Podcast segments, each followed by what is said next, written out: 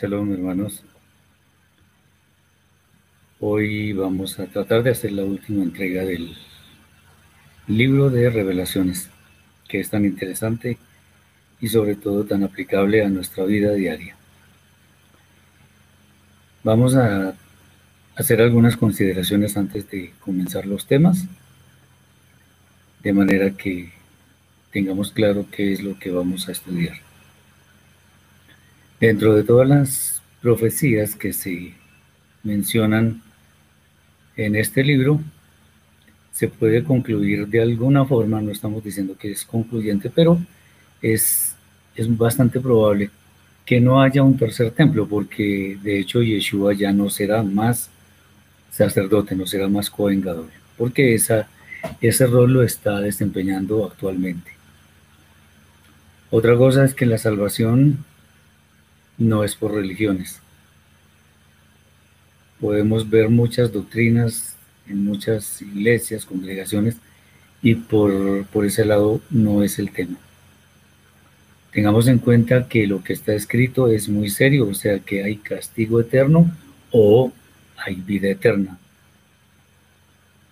Es bueno también tener en cuenta que ninguno de los roles que ha cumplido o que está cumpliendo el Mashiach es simultáneo con otro. Cuando él vino, desempeñó el papel de profeta, está ahora desempeñando el papel de sumo sacerdote y vendrá para ser rey. Pero nunca hay dos roles juntos. Lo que este libro dice en general no es nada nuevo. La diferencia con el contenido de este libro está en los detalles pero el Eterno ya ha anticipado desde, desde antaño juicios sobre todas las naciones por causa de los pecados. Como en toda la escritura, los objetivos que persigue el libro son la Teshuvah y por tanto la santidad. Si nosotros hacemos Teshuvah es porque sabemos que estamos mal y ese es uno de los pasos que necesitamos para ir en pos de la santidad.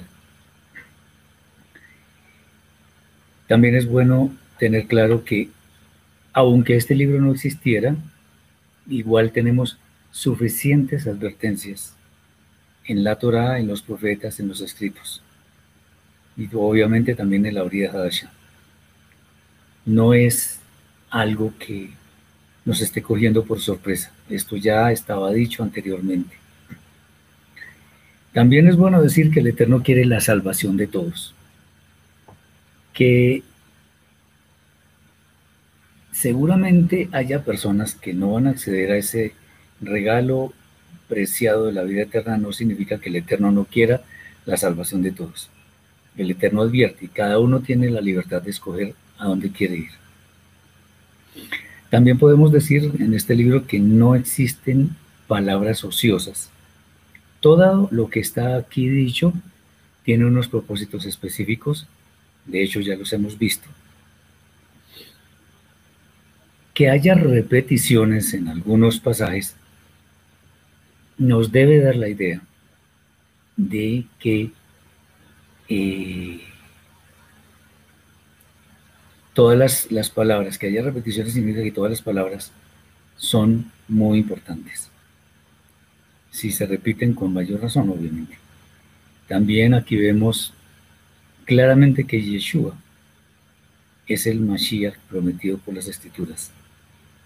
Tengamos en cuenta también que quien juzga es el Eterno. Y además lo hace con justo juicio. Este juicio lo hace por medio de su enviado que es Yeshua. Importante esta aclaración que voy a hacer más que los símbolos, lo importante es el mensaje que ellos sugieren. Uno ve muchas personas inmersas en el estudio de las profecías, que esto qué significa. Pues sí es bueno que, que tengamos una idea de lo que significan, pero más debemos estar pendientes de las implicaciones que tienen para nuestra vida. Y finalmente, una vez una persona a quien yo estimo mucho, me dijo algo que debe ser aplicable para nosotros hoy en día y es que le pongamos sumo cuidado a las palabras de Yeshua. Ninguna de ellas tampoco es ociosa. Eh, pregunta Humberly, que creo que ya me preguntó en los, los videos, que si se puede diezmar hoy en día, que si es obligación. le, le recomiendo que vea mi video que se llama Nos aplica el diezmo en nuestros días. Ahí seguramente usted va a entender el tema. Ahorita no voy a tratar eso porque no es el tema de esta charla. Bien, vamos a entrar en, materia entonces. Vamos a comenzar con el capítulo 17 del libro de revelaciones. Este capítulo 17 habla de algo muy importante que es eh, lo que ha sido llamado como la gran ramera. Vamos a mirar. Vamos a tomar los versículos del 1 al 18. Dice así, y vino uno de los siete malajim, ángeles, que tienen las siete copas, y habló conmigo, diciéndome, ven, te mostraré la sentencia final contra la gran ramera, que está sentada sobre muchas aguas, con la cual fornicaron los reyes de la tierra, haciendo que los que moran en la tierra fuesen intoxicados con el vino de su fornicación, y me llevó en espíritu al desierto. Y vi a una mujer sentada sobre una bestia escarlata, vestida de púrpura y escarlata, eh, eh, perdón, llena de nombres de blasfemia con siete cabezas y diez cuernos. Y la mujer estaba vestida de púrpura y escarlata y adornada de oro y piedras preciosas y perlas, teniendo en su diestra una copa de oro llena de abominaciones y de las inmundicias de su fornicación. Y en su frente estaba escrito un nombre en código. Babilonia la Grande, la madre de las rameras y de las abominaciones de la tierra. Y vi a la mujer embriagada de la sangre de los Kadoshim, de los santos, y de la sangre de los mártires por la causa de Yeshua. Y al ver quién era, quedé abierto de asombro.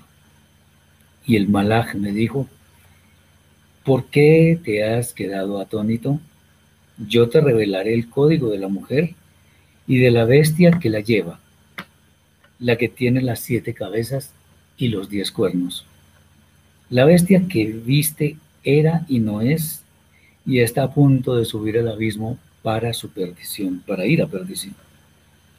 Y los que moran en la tierra, cuyo nombre no fue escrito desde el principio del mundo en el libro de la vida, se asombraron al ver quién es esta bestia, que era y no es y se hará presente. Aquí está el código para la mente que tiene Jochma, o sea, sabiduría. Las siete cabezas son siete montes, sobre los cuales tiene su trono la mujer. También están bajo su dominio los siete reyes, cinco cayeron, el uno es, el otro aún no ha aparecido, cuando lo haga será por muy poco tiempo. Y la bestia que era y no es, ella es también el número octavo y es de los siete y va a la perdición. Y los diez cuernos que viste son diez reyes, los cuales aún no han recibido autoridad, pero en una hora la tendrán como reyes juntamente con la bestia.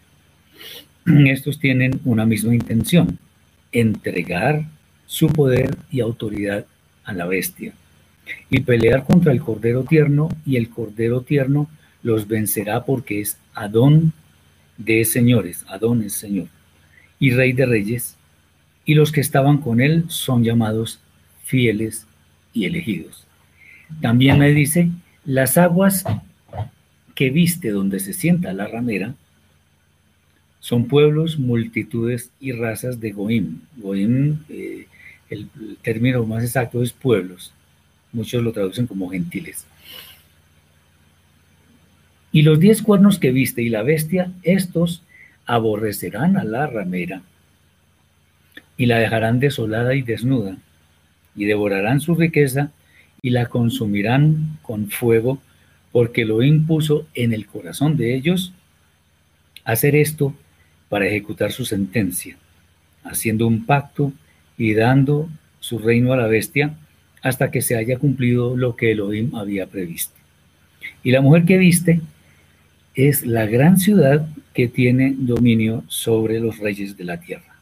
Muy bien, estos son los textos de este capítulo. Aquí se describe lo que se denomina la gran ramera, calificativo que está dirigido a Babilonia, como bien lo dice el texto. Muchas opiniones dicen que se trata, que Babilonia en realidad es Roma, pues esta ciudad está rodeada de siete colinas, pero también porque muchos en la antigüedad afirmaban eh, sobre ella que era foco de inmundicia en cuanto a sus prácticas inmorales y malvadas.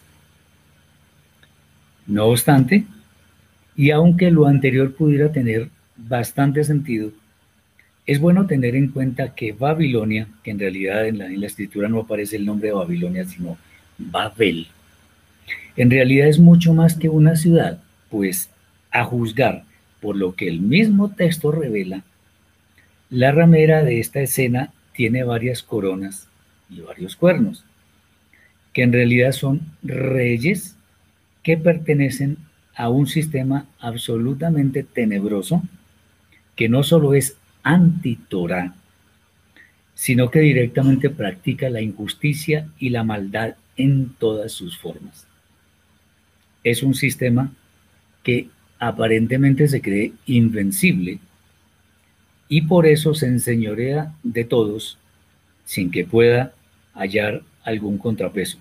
Al menos eso es por ahora, porque los juicios han de venir. Babilonia o Babel en todos los escritos siempre ha sido asociada con la idolatría, la maldad, la altivez, y en general todo, eh, se relaciona con todo aquello que intenta levantarse desafiando el poder del Eterno, o por lo menos eso es lo que creen los que están en ese sistema, que pueden desafiar al Eterno. Obviamente no lo conocen. Ya desde tiempos remotos, cuando los hombres intentaron construir una torre para supuestamente hacerse un nombre, se puede ver que una gran parte de los seres humanos, comandados por líderes perversos, han marchado en una dirección totalmente opuesta a las ordenanzas que el Eterno nos ha dado en su Torah. Y esto obviamente empujados por el o los sistemas eh, llenos de perversidad, porque eso es lo que hay que decir que hay mucha perversidad en esos sistemas. Pero también se puede ver que aunque tuvo una época floreciente, fue devastada y jamás volvió a levantarse. La historia de Babel está en cierta forma resumida en el libro de revelaciones, este libro que estamos viendo. Pues el gran poder que alguna vez ostentó será destruido para siempre, lo cual es un mensaje que se, eh, que se repite en los últimos capítulos de este libro. ¿Por qué Babilonia está asociada con una ramera? Bueno, porque este sistema político, religioso, económico y social compra o vende de tal forma que su objetivo es congraciarse con todo aquel que se le una en sus propósitos malvados, sin pensar que habrá un fin en el cual sin duda todos seremos juzgados con justo juicio. Eh, cuando se habla de el vino de su fornicación y todo aquello, significa que con esto, con las conductas de, de muchos, que entró en intimidad con muchos, así como lo hace una ramera. Todo sistema que sea idólatra, sin duda es hijo de Babilonia, de Babel. Pero cualquier sistema que con este, con todo tipo de prácticas ocultas en detrimento de los mandamientos que han sido establecidos por el cielo, también es hijo de Babilonia. Por esto es que el código que la califica como la madre de las rameras y abominaciones de la tierra le cabe perfectamente, pues cohabita con todo lo que está a su alrededor, excepto con lo verdaderamente santo. Que haya personas que tengan un alto nivel de santidad y se mezclen con este sistema no significa que es que los santos también están mezclándose con este sistema corrupto, sino más bien que esos santos han caído de su santidad para hacer más de lo mismo, o sea, de ese sistema idólatra. Ah, hay que tener mucho cuidado cuando eh, estemos refiriéndonos a este sistema, a Babel. Porque aquí, aquí dice la madre de las rameras y de las abominaciones de la tierra. ¿Por qué estoy diciendo esto? Miren lo que pasa. Algunas personas sin mucho escrúpulo lo que hacen es decir, bueno, si Babilonia es Roma, por las siete colinas y todo aquello, y Roma es la iglesia católica, entonces las iglesias, si esa es la gran ramera y es la madre de las rameras, entonces las hijas de la iglesia católica también son rameras. El que tenga oído por oír que oiga. No voy a decir más, pero yo sé que muchos de mis hermanos aquí presentes saben a qué me estoy refiriendo. Tengamos mucho cuidado con eso.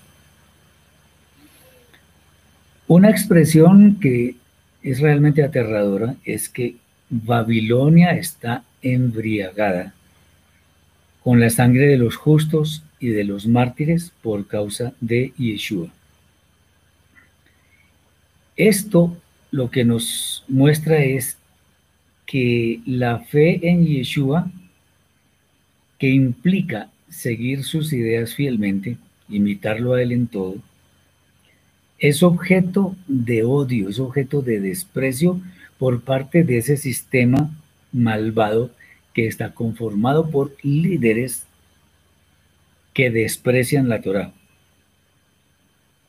Pues fíjense ustedes que ahora se impulsa esta cosa del movimiento LGBT y otras cosas, impulsado por muchos líderes. Eh, de hecho, esa famosa proliferación de sexos, si es que se le puede llamar así, eso ha sido, eh, eso ha llegado a ser tan popular que alguien que alegue algo en contra de ese, de ese movimiento, alguien que alegue algo en contra por estar a favor de lo que dice la Torah, rápidamente es estigmatizado por causa de que está en contravía de lo que las personas, la mayoría, consideran que es algo correcto, es algo normal. De hecho, incluso puede llegar al extremo de un asesinato por sostener una fe que es pura y que condena todas las prácticas del mundo. Y una de esas es esta. La buena noticia al final de cuentas es que esta ramera va a ser totalmente destruida, porque, como es de esperarse, prevalecerá la justicia del Eterno, que determina que quien esté del lado de la bestia no puede estar inscrito en el libro de la vida. La desnudez de esta ciudad significa que lo mucho que antes poseía le será quitado por completo y no será considerada para que sus seguidores entren en las moradas eternas. Si yo estoy de acuerdo con todo lo que el mundo proclama, voy a tener muchos problemas. Recordemos eso que yo anteriormente había comentado y es, todo lo que es popular no es bueno. Entonces, si a mí me están ofreciendo cosas que son muy populares, le gustan a la mayoría de las personas, ya tengo motivos para huir de eso. Bien, vamos ahora al capítulo 18. Los versículos son del 1 al 24. Después de estas cosas, vi a otro malaj, ángel, descendiendo del cielo, con gran autoridad, y la tierra fue iluminada con su resplandor, resplandor. Y gritó a gran voz, diciendo, Cayó, cayó Babilonia la grande. Y se convirtió en morada de Shedim, de demonios, y guarida de todo espíritu inmundo y de toda ave inmunda y aborrecible. Porque todas las naciones han bebido del vino del furor de sus torcidas enseñanzas, y los presidentes de la tierra fornicaron con ella. Y los mercaderes de la tierra se enriquecieron con las ventajas de su con las ventas de su lujuria. Y aquí viene uno de los versículos que para mí son más importantes de toda la escritura y especialmente de este libro. Y oí otra voz procedente del cielo que decía, aquí viene la frase, salid de ella, pueblo mío, para que no seáis cómplices de su desvío de las enseñanzas de la Torá y para que no recibáis parte de sus plagas, porque sus pecados han sido amontonados hasta el cielo, y Elohim trajo delante del tribunal celestial sus maldades. Esto es muy serio. Pagadle como ella pagó y dadle el doble según sus obras. En la copa que ella usó, para hacer daño, vertedle el doble, por cuanto buscó siempre su propia gloria y se dedicó a vivir en lujuria, otro tanto darle de tormento y llanto, pues ella es la que dice en su corazón, estoy sentada como una reina y no he enviudado, y nunca sufriré muerte ni tendré que hacer duelo. Por eso, en un solo día le alcanzarán las plagas, hambre, muerte y duelo. Y será consumida por el fuego, pues grande es el eterno Elohim que la juzgó. Y los reyes de la tierra, quienes fornicaron con ella y vivieron en lujuria, llorarán y se lamentarán por ella cuando vean el humo de su incendio parados a lo lejos por el temor de su terremoto, de su tormento, perdón. Y dicen, ay, ay de la gran ciudad Babilonia, la ciudad fuerte, porque en una hora vino su juicio. Y los negociantes de la tierra lloraban y se lamentaban por ella, porque nadie compra ya mercadería de oro, plata, piedra preciosa, perlas o lino fino, púrpura,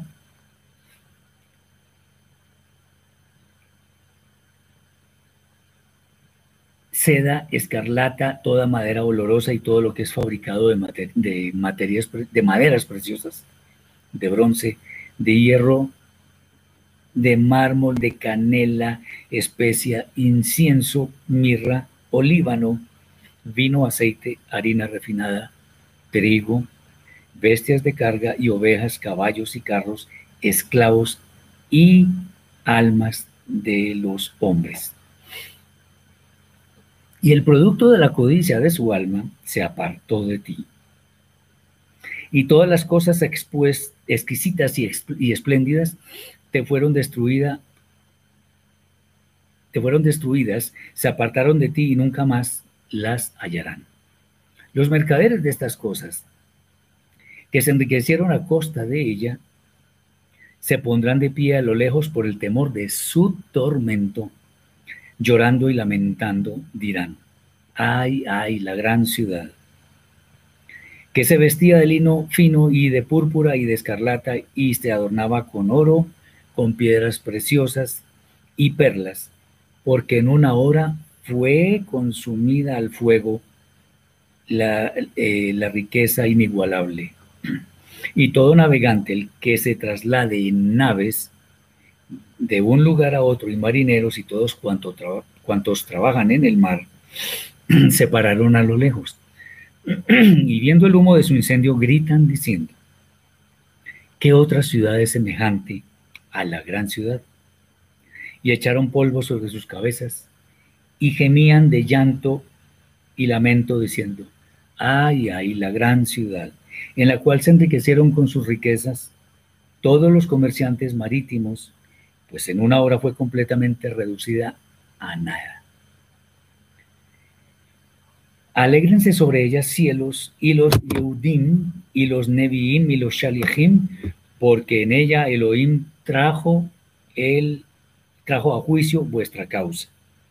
Y un gran malaj levantó una piedra como una gran piedra de molino y lanzándola con fuerza al mar, dijo, con este mismo impulso será arrojada Babel, la ciudad grande, que nunca más sea hallada y que nunca y que ya nunca más sea oído en medio de ti sonido de arpistas, ni de instrumentistas, ni de flautistas, ni de trompetistas, que ya nunca más sean hallados en ti los artesanos de imágenes, que, que ya nunca más sea oído en ti sonido de, sonido de molino, que ya nunca jamás la luz de la lámpara sagrada brille en ti, y que nunca más se escuche dentro de tus calles voz de esposo y de desposada, porque tus mercaderes eran los dignatarios de la tierra, pues con tus hechicerías fueron engañados todos los gentiles.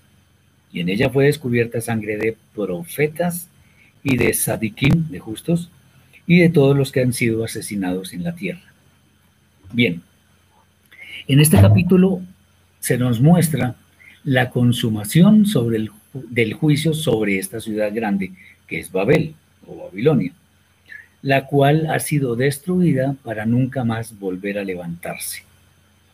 Tengamos en cuenta que cuando los profetas hablan en pasado sobre eventos futuros, o sea, cayó la gran Babel, fue destruida, etcétera, etcétera, es porque ellos vieron los acontecimientos en visiones, los vieron en el pasado pero igualmente son cosas que van a ocurrir en el futuro. Existen algunos pasajes, y esto es lo interesante para que nos demos cuenta, que el libro Revelaciones no es independiente, algunos pasajes paralelos que nos muestran que esta destrucción ha sido anticipada por los profetas, que son los siervos del Elohim Altísimo. Vamos a mirar varios de ellos porque son importantes en gran manera. El profeta Yeshayahu, Isaías capítulo 13, versículos 19 al 22, dice, y Babel, hermosura de reino, de reinos y ornamento de la grandeza de los caldeos, será como Sodoma y Gomorra, a las que trastornó Elohim. Nunca más será habitada, ni se morará en ella de, de generación en generación ni levantará allí tienda el árabe, ni pastores tendrán allí majada, sino que dormirán allí las fieras del desierto y sus casas se llenarán de hurones. Allí habitarán avestruces y allí saltarán las cabras salvajes. En tus palacios aullarán hienas y chacales en sus casas de deleite.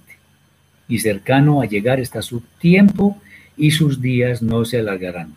Esta es una muestra del profeta Yeshayahu Isaías, que nos revela claramente que esta ciudad grande va a ser destruida por completo y no se va a tener memoria de ella. Profeta Irmeiahu, o sea, Jeremías capítulo 50, versículos 8 al 15. Dice, esta es más directa, huir de en medio de Babilonia y salir de la tierra de los caldeos y sed como los machos cabríos que van delante del rebaño. Porque yo levanto y hago subir contra Babilonia reunión de grandes pueblos de la tierra del norte. Desde allí se prepararán contra ella y será tomada. Sus flechas son como valiente diestro que no volverá vacío. Y Caldea será para botín. Todos los que la saquearen se saciarán dice el Eterno. Porque os alegrasteis, porque os gozasteis destruyendo mi heredad, porque os llenasteis como novilla sobre la hierba y relinchasteis como caballos, Vuestra madre se avergonzó mucho, se afrentó lo que os la que os dio a luz. Y aquí será la última de las naciones, desierto, sequedal y páramo. Por la ira del Eterno no será habitada, sino será asolada toda ella. Todo hombre que pasare por Babilonia se asombrará y se burlará de sus calamidades. Poneos en orden contra Babilonia alrededor, todos los que entesáis arco. Tirad contra ella, no escatiméis las saetas, porque pecó contra el Eterno. Gritad contra ella en derredor. Se rindió, han caído sus cimientos, derribados son sus muros, porque es venganza del Eterno. Tomad venganza de ella, haced con ella como ella hizo. Leonardo dice que si Babel puede interpretarse como todas las ciudades en el mundo donde se practican tales injusticias o es una sola ciudad actual en el mundo, no, son todas las ciudades, todo, conglomerado de personas que esté, por decirlo así, afiliado a ese sistema tenebroso de doctrinas antitorá, todo eso forma parte de Babilonia. Por eso es que aquí hablamos o, habla el, autor de la, del libro con símbolos, pero todas las ciudades pertenecen a ese sistema. Otro, otro texto, Irmeyahu, Jeremías, capítulo 51, versículos 36 al 62. Por tanto, así ha dicho el Eterno, he aquí que yo juzgo tu causa y haré tu venganza, y secaré su mar y haré que su corriente quede seca. Y será Babilonia montones de ruinas, morada de chacales, espanto y burla, sin morador. Todos a una rugirán como leones, como cachorros de leones gruñirán. En medio de su calor les pondré banquetes y haré que se embriaguen para que se alegren y duerman eterno sueño y no despierten, dice el Eterno. Los haré traer como corderos al matadero, como carneros y machos cabríos. Ahora este, este texto. ¿Cómo fue apresada Babilonia y fue tomada la que era lavada por toda la tierra? ¿Cómo vino a ser Babilonia objeto de espanto entre las naciones? Subió del mar, subió el mar sobre Babilonia. De la multitud de sus olas fue cubierta. Sus ciudades fueron asoladas, la tierra seca y desierta, tierra en que no morará nadie ni pasará por ella, hijo de hombre. Y juzgaré a Bel en Babilonia y sacaré, sacaré de su boca lo que se ha tragado, y no vendrán más naciones a él, y el muro de Babilonia caerá. Otra vez dice acá, salid de en medio de ella, pueblo mío, y salvad cada uno su vida del ardor de la ira del Eterno.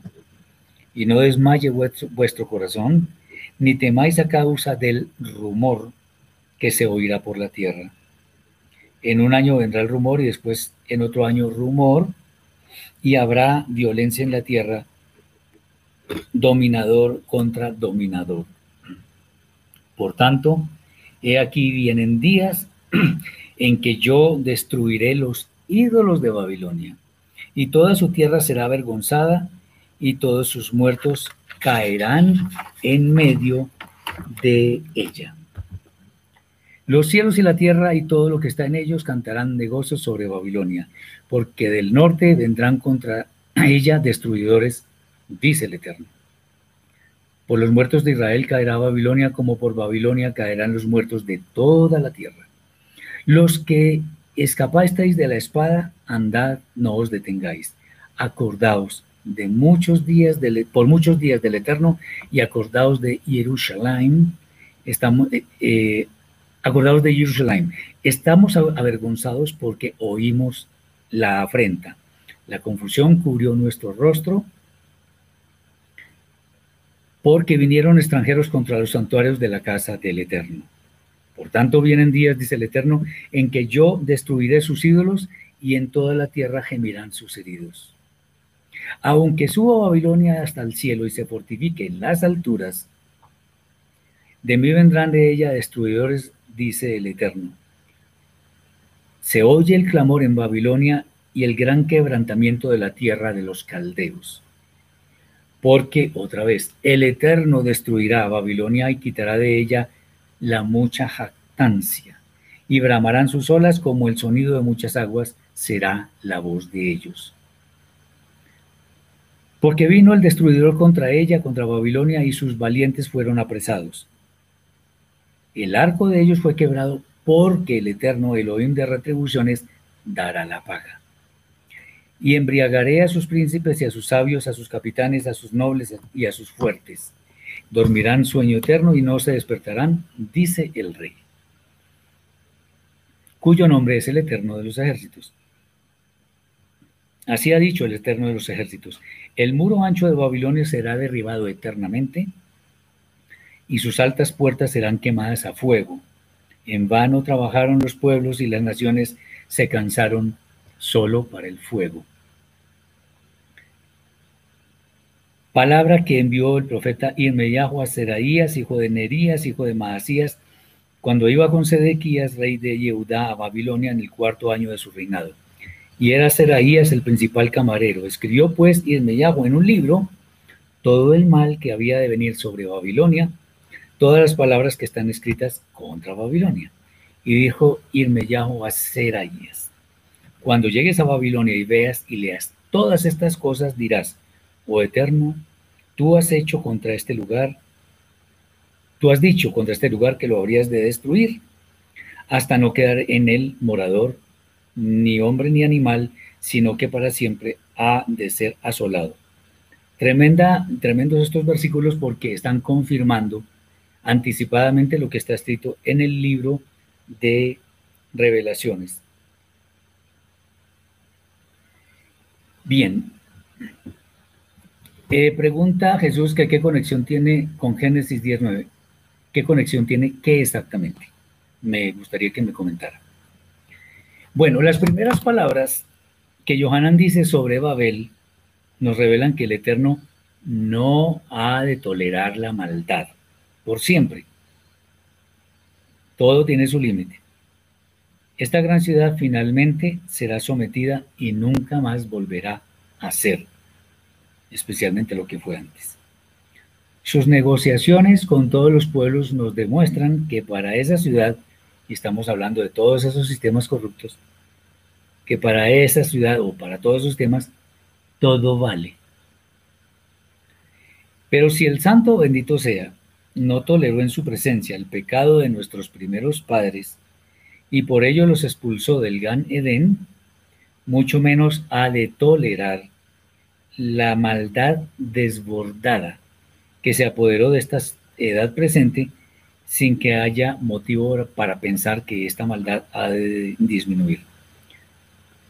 Eh, ah, bueno, Babel, sí, es que todo es lo mismo. Allá empezó la idolatría. Allá estuvo Nimrod, que se dice que él era cazador delante del Eterno. Pues claro, cazaba no solamente animales, sino que cazaba con su boca, o sea, convencía a la gente para que se fuera eh, adicionando a ese sistema corrupto. El texto que nos dice en forma reiterada, salid de ella, pueblo mío, para que no seáis cómplices de sus desvíos de las enseñanzas de la Torá, y para que no recibáis parte de sus plagas, porque sus pecados han sido amontonados hasta el cielo, y Elohim trajo, y Elohim trajo delante del tribunal celestial sus maldades, nos debería a nosotros producir como una fuerte urgencia de salir de las costumbres idólatras de este pueblo, de este mundo. Pues no solo corresponde con lo que el Eterno estableció como nuestro camino en esta vida, sino porque quien siga los pasos de Babel, sin duda ha de perecer y posteriormente ser avergonzado eternamente. Acordémonos lo que dice Daniel. Muchos serán levantados del polvo, unos para vida eterna y otros para vergüenza y confusión perpetua. Eso está en el capítulo 12, versículo 2. El profeta Irmeyahu exhortó acerca de la necesidad de salir de Babilonia, pues lo que sucedió en su tiempo es una anticipación de lo que sucederá al final del tiempo, lo cual además será definitivo. Babilonia es, en resumen, todo lo que se opone al Eterno y su. El texto respectivo es el tema central del capítulo para todo creyente, pues independientemente de que la narración habla sobre la caída de Babilonia y ocupe gran parte del texto, lo importante es que los hijos de Israel se apresuren a salir de todo lo que les contamina, para que sus vestiduras sean las mejores cuando se presenten ante el Santo de los Santos, el Eterno bendito sea. Recordemos que cuando el pueblo de Israel salió de Egipto, de Misraim, salió en forma apresurada, porque el Eterno también les dijo que salieran apresuradamente. Por eso fue que el pan no se leudó, fue pan que no, que era puro, digámoslo así. Así como el pueblo de Israel tenía urgencia de salir de, eh, de Egipto, de casa de servidumbre, nosotros debemos tener urgencia de salir de Babilonia que es todo ese sistema corrupto de creencias, imposiciones, doctrinas y leyes de los hombres que quieren dominar a la humanidad con leyes que son anti-Torah. Habrá muchas personas que cuando sale una noticia referente a algún movimiento, entonces empiezan a meterse en el cuento y piensan que hay, injusticia, que, hay injusticia contra lo que es, contra lo que es malo. Voy a, citar un, un ejemplo. En el mundo hay un gran, una gran tendencia a considerar a Israel como culpable de lo que le pasa a Palestina. Pero parece que no leen, porque resulta que Palestina e Israel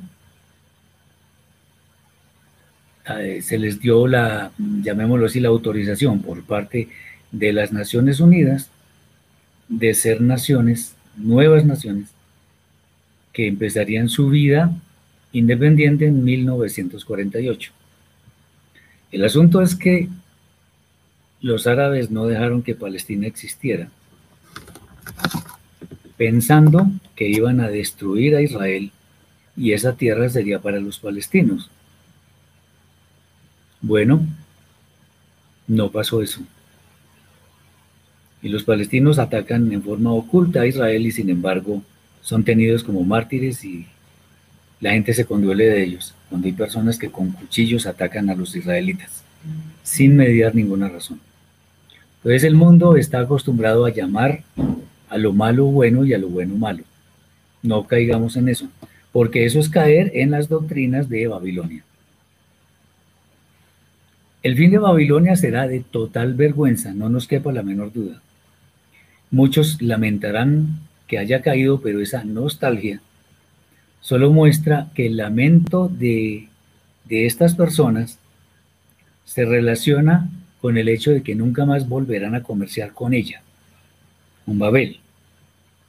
Lo que se traduce en cierta forma en no tener intimidad con Babel. En términos de todas las prácticas que contra la voluntad del Eterno corresponden a la maldad que ha reinado durante toda la historia. Los justos se han, se han de alegrar porque termina de esta forma y para siempre el yugo impuesto por la maldad de muchos hombres que nunca más volverán a tener ningún reconocimiento. Dice Jesús, que era 11.9 sobre la torre de Babel. Todo tiene que ver con lo mismo, un sistema de confusión que el, Eterno conjuró en ese momento, pero, en, en los actuales momentos que estamos viviendo, el hombre está haciendo lo que quiere y el Eterno la va a juzgar. Entonces, en ese tiempo el Eterno confundió las lenguas para que no hubiera un tropiezo a sus propósitos en cuanto a que el hombre debería poblar la tierra y que fueran a otros sitios. Cuando querían construir la torre, querían quedarse en un solo sitio. El Eterno dañó todos sus planes. Bien, vamos ahora al capítulo 19. Los primeros cinco versículos tratan de una gran alabanza en el cielo. Dice así, versículos 1 al 5. Después de estas cosas, oí como una voz muy potente de una gran multitud en el cielo diciendo, aleluya. La salvación y el, poder, y el honor y el poder pertenecen a nuestro Elohim, porque sus juicios son verdaderos y justos, porque juzgó a la gran ramera, la cual prostituía la tierra con sus falsas doctrinas, y en la mano de ella vengó la sangre de sus siervos.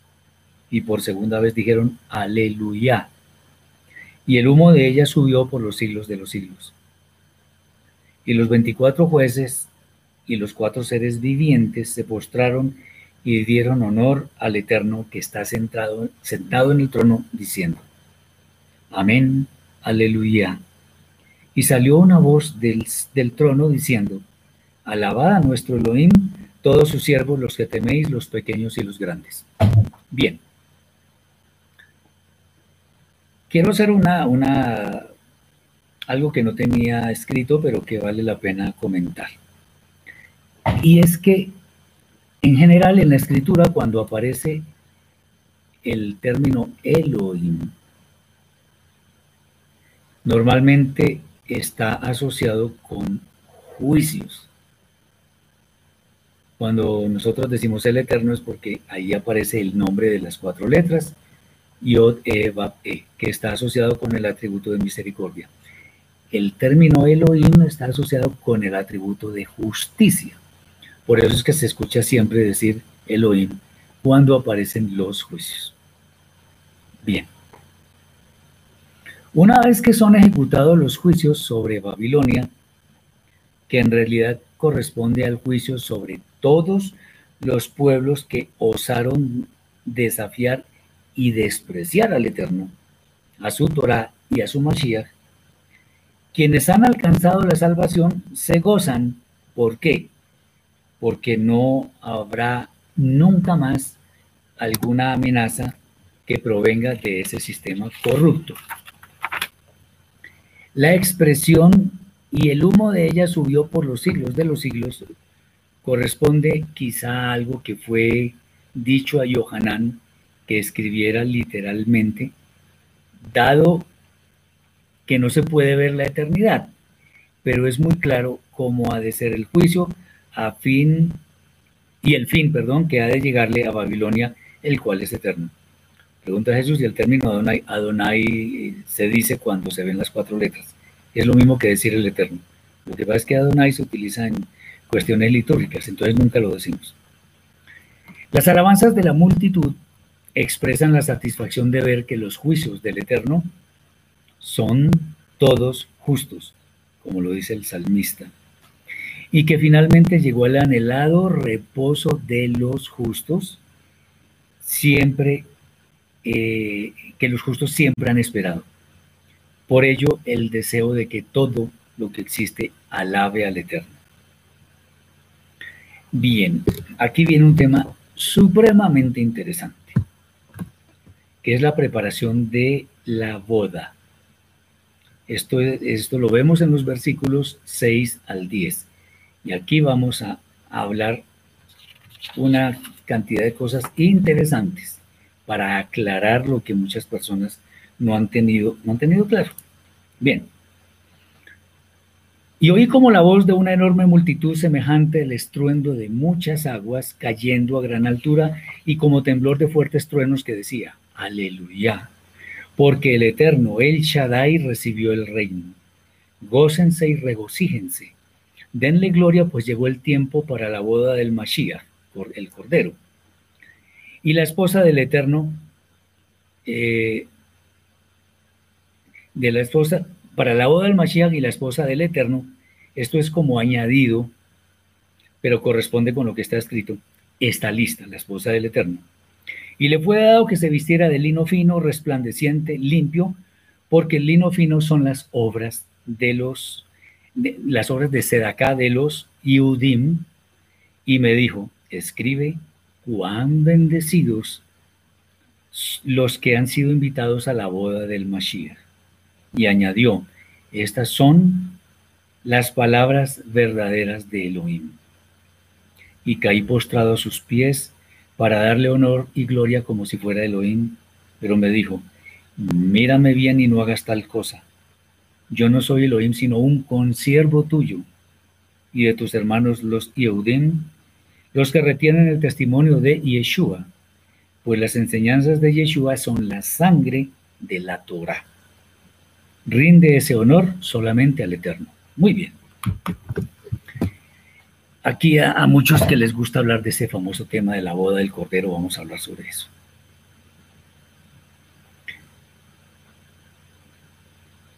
Este texto nos habla de muchas, eh, nos habla de un tema que muchas personas han comentado, pero al carecer de un conocimiento adecuado de la Torah y de los demás escritos, se han presentado muchas confusiones por causa del desvío que en las interpretaciones respectivas han proliferado sobre este asunto. El nombre general que se le ha dado a este acontecimiento es el de las bodas del Cordero, lo cual no representa un mayor problema, excepto porque el mismo título se ha tomado para calificar este acontecimiento como la boda entre Israel y Yeshua. Pero no es esto lo que la escritura da a entender.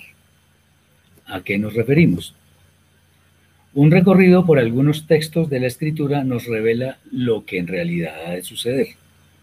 No obstante, antes de leerlos y entenderlos adecuadamente, lo importante es tener muy claro cuáles son los componentes de una boda que podemos resumir así.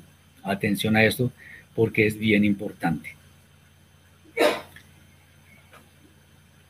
Los, componentes de una boda son, primero, el novio, quien es uno de los dos integrantes del futuro matrimonio. Otro es la novia, por supuesto, que es el otro integrante del matrimonio.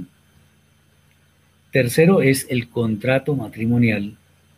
Y cuarto, los testigos. Ahí están los elementos que son necesarios para que se pueda realizar una boda. Los dos primeros integrantes de la boda, sin duda, deben estar presentes en el momento en el cual se va a realizar la boda, pues ambos deben estar de acuerdo con el contrato matrimonial y los testigos además deben dar fe de que lo que va a suceder es legítimo. Para muchos lo que ocurrió en Arsinaí, en el monte Sinaí, fue una boda pues consideran que el contrato matrimonial fueron las tablas que el Eterno dio a Israel por medio de Moshe. No obstante, y a pesar de esto, aseguran que al final lo que ha de ocurrir es que Israel se casa con el Mashiach. Esto tiene algunas objeciones que trataremos de hacer muy claras para que entendamos los demás textos de este hermosísimo libro. Lo primero, Yeshua el Mashiach no estuvo presente en el monte Sinaí.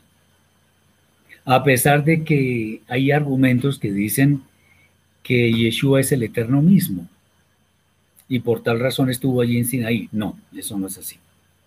No solamente eso no es cierto, sino que textos como Bemidbar 23:19 nos dicen claramente que el eterno no es hombre. Allí dice, Elohim no es hombre para que mienta, ni hijo de hombre para que se arrepienta. Él dijo y no hará, habló y no ejecutará. Bien. Y Yeshua sí lo es, o sea, sí es hombre. Yeshua es un hombre. Y por ello estos argumentos no son válidos. En consecuencia, si el novio no está presente, la boda no se puede realizar. Esto sí se supone que Yeshua es el novio. Entonces, la boda no se puede realizar porque él no estuvo en Sinaí. Otro punto es que en el libro de revelaciones se establece que la novia está con vestidos de lino blanco y resplandeciente, pues ya entra en la eternidad sin cometer ningún pecado. Israel estuvo en el monte después de haber renegado repetidamente del camino que tuvo que seguir.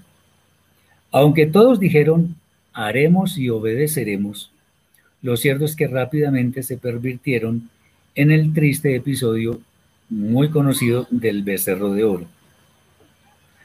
Otro punto, el texto de Yeshayahu, Isaías 54, 5 al 8 dice lo siguiente, porque tu marido es tu hacedor, el eterno de los ejércitos es su nombre, y tu redentor, el santo de Israel. Elohim de toda la tierra será llamado. Porque como mujer abandonada y triste de espíritu, te llamó el Eterno, y como a la esposa de la juventud que es repudiada, dijo el Elohim tuyo. Por un breve momento te abandoné, pero te recogeré con grandes misericordias. Con un poco de ira escondí mi rostro de ti por un momento, pero con misericordia eterna tendré compasión de ti, dijo el Eterno, tu Redentor. Aquí se muestra al Eterno, bendito sea, como un marido, lo que significa que de ninguna manera otro diferente de él puede tomar su lugar. En Irmiyahu, capítulo 31, versículos 31 al 32, Jeremías, encontramos otro texto interesante. Dice, he aquí vienen días, dice el Eterno, en los cuales haré nuevo pacto o pacto renovado con la casa de Israel y la casa de Yehuda. No como el pacto que hice con sus padres el día que tomé su mano para sacarlos de la tierra de Misraim, porque ellos invalidaron mi pacto, aunque fui yo un marido para ellos, dice el Eterno, otra vez la expresión. Eh, esta vez está diciendo el Eterno que fue un marido. En realidad no se puede afirmar en definitiva tal cosa. ¿Por qué? Porque no ha habido verdadera intimidad entre el Eterno e Israel, porque Israel en últimas no ha querido. En Diomedes dice que muchos dirán que el creador se materializó, se encarnó en Yeshua. Correcto. Eso es falso. Eso no tiene ningún sustento en la escritura. Bien. En Osea, el profeta Oseas capítulo 1, encontramos una excelente ilustración en cuanto a la relación del Eterno con su pueblo. En principio, Israel está prefigurada como una mujer ramera. Tengamos en cuenta que el profeta Ezequiel y Ezequiel habla de dos rameras que son Oola y Oliva, que son Israel y Eudá. Ah, si el Eterno en, de ninguna manera puede contraer matrimonio con una ramera,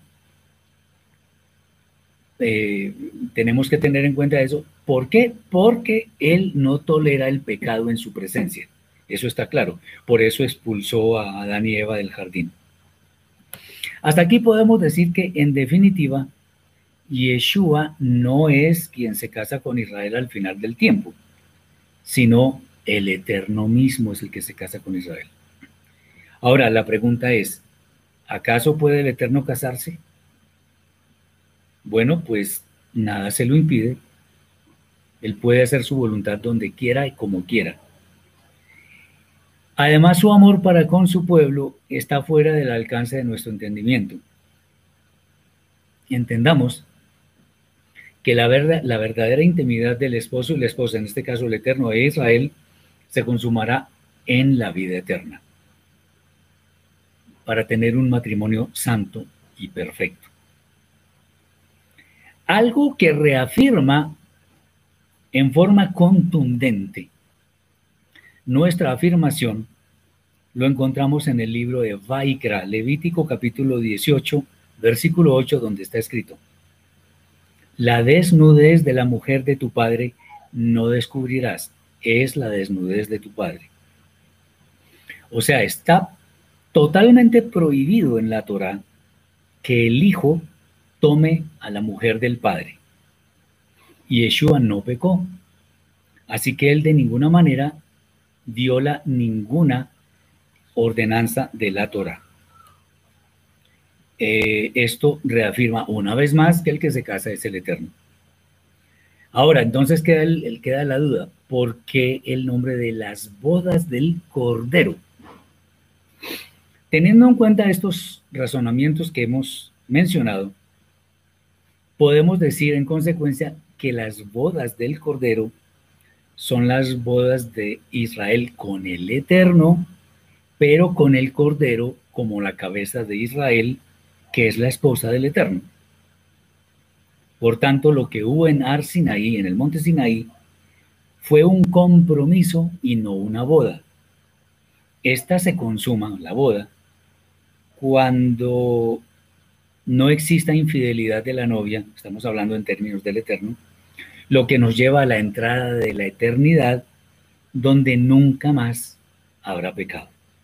De esta forma, la boda es perfecta, pues el novio es el Eterno, la novia es Israel, los testigos son todas las huestes celestiales, y el contrato matrimonial son todos los rollos que hablan de la fidelidad entre los esposos y entre ellos la Torah en primer lugar.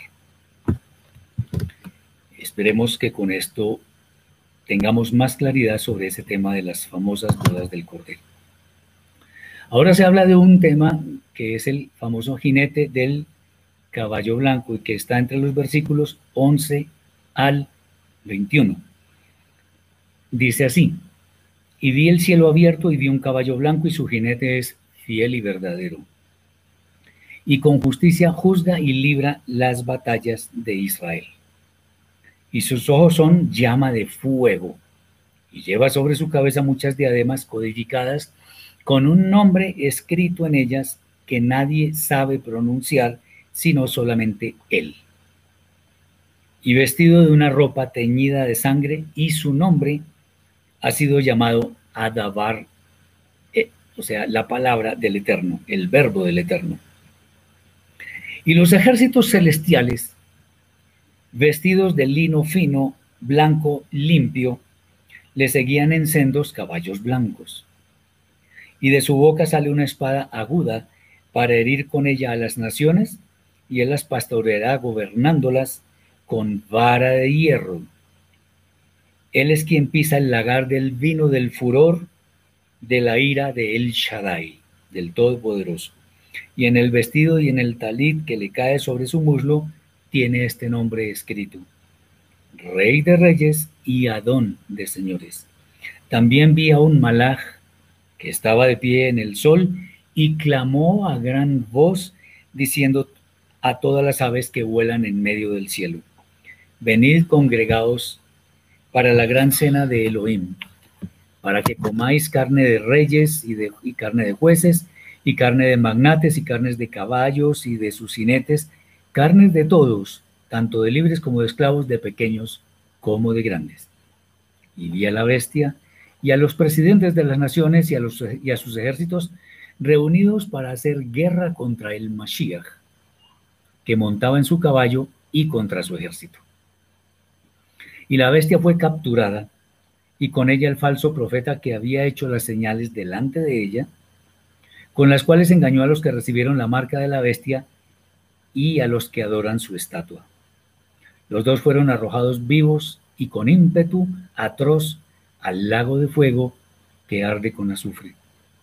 Y los demás presidentes y sus ejércitos fueron muertos con la espada que salía de la boca del Mashiach, el que montaba en el caballo. Y todas las aves fueron saciadas con sus carnes. Muy bien. De acuerdo con lo que ya hemos visto, es evidente que el personaje que monta el caballo blanco es el Mashiach Yeshua, pues él es el verbo del Eterno. Como lo dice el libro de Yohanan, capítulo 1. Una vez más se puede ver la espada que sale de su boca, y eso es una alusión directa a la Torah, porque el Mashiach pronuncia siempre palabras de Torah, con la cual el autor dice que hiere con ella a las naciones lo que, es, lo que nos habla de un juicio justo, pero asimismo severo. Una vez, una vez más vemos que el libro nos habla de su gobierno con vara de hierro, lo que aparece por allí en el Salmo segundo, el Salmo 2, indicándonos que se impondrá sobre todo la verdadera justicia del Eterno, que debe ser fuerte la justicia, porque el hombre no fue capaz de gobernar con una justicia justa de acuerdo con las demandas del Eterno, bendito sea. El letrero que el Mashiach lleva en el muslo no es sino una confirmación de su condición de rey y de juez. No es muy claro por qué a la cena de Elohim se les echan las, se le habla a las aves del cielo, cuya connotación en la escritura siempre es negativa, pues desgarran a su presa y cuando han estado presentes han presagiado eventos funestos. Por ejemplo, el, tema del pacto de Abraham, que las aves trataban de, de robar y comerse los pedazos de los animales, la vida del panadero que estaba en la misma celda que Yosef, la parábola del sembrador que Yeshua enseñó y otros temas.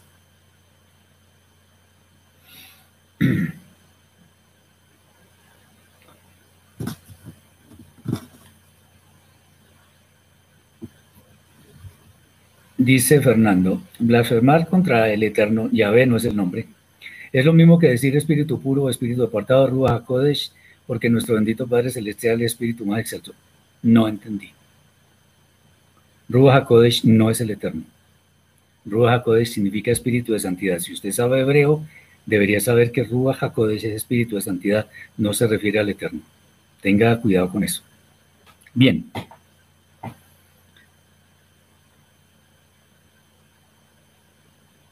Lo que sí se puede ver es que las aves han de comer las carnes de todos los líderes malvados que llevaron al mundo a su total perversión. Una vez consumados los juicios, los malvados han de ir al castigo eterno por causa de sus acciones. Otra escena que nos muestra Yohanan es la reunión de los enemigos del Mashiach reunidos para la guerra. No obstante, no obstante, tanto la bestia que es el antimesías y el falso profeta, su emisario principal, probablemente un líder religioso, son apresados y lanzados al lago de fuego y azufre, que es la representación del tormento eterno que han de sufrir ellos y todos los que les siguen. La Torah que sale de la boca del Mashiach actúa como un juez implacable ante los malvados, siendo su juicio eterna condenación. Que las aves coman sus carnes es un símbolo de su perdición totalmente ignominiosa, siendo al final el, eh, el triunfo para el Eterno y su Mashiach. Vamos ahora a ver el capítulo 20, vamos a mirar los versículos 1 al 6.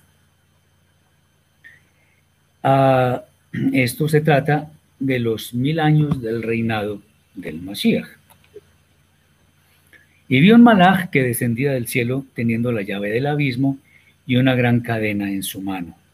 Y apresó al dragón, la serpiente anciana, que es el diablo y Satán, y lo encadenó por mil años, y lo arrojó al abismo y lo encerró, y le puso un sello encima, prohibiendo así todo tipo de engaño a los goim, hasta que se hayan cumplido los mil años. Después de estas cosas es necesario que sea dejado en libertad por un poco de tiempo. Y vi tronos y se sentaban en ellos, y les fue dada autoridad para hacer juicio. Me fue concedido ver también las almas de los que fueron decapitados por causa de su apego incondicional a la Torah y a su firme convicción acerca de su verdadera identidad de, de la verdadera intensidad identidad de Yeshua los cuales no sirvieron a la bestia ni a su imagen, ni aceptaron que le codificaran su mano derecha o su frente. Ellos fueron resucitados y reinaron con el Mashiach mil años. Esta es la primera resurrección, pues los demás muertos no fueron resucitados hasta que fueron cumplidos los mil años. Bendecido y apartado para el eterno, el que tiene parte de la primera resurrección. La segunda muerte no tiene dominio sobre ellos, sino que serán establecidos como Kohanim, sacerdotes, para el eterno bajo la dirección del Mashiach, reinando con él por mil años. Eh, Fernando, le aconsejo que no trate de pontificar aquí cosas. Si no le gusta, puede retirarse. Le pido ese favor, porque no voy a hacer eco a lo que usted está diciendo, que se ve que no conoce las escrituras ni del Tanar ni de la Brida Hadashah, y menos conoce el hebreo.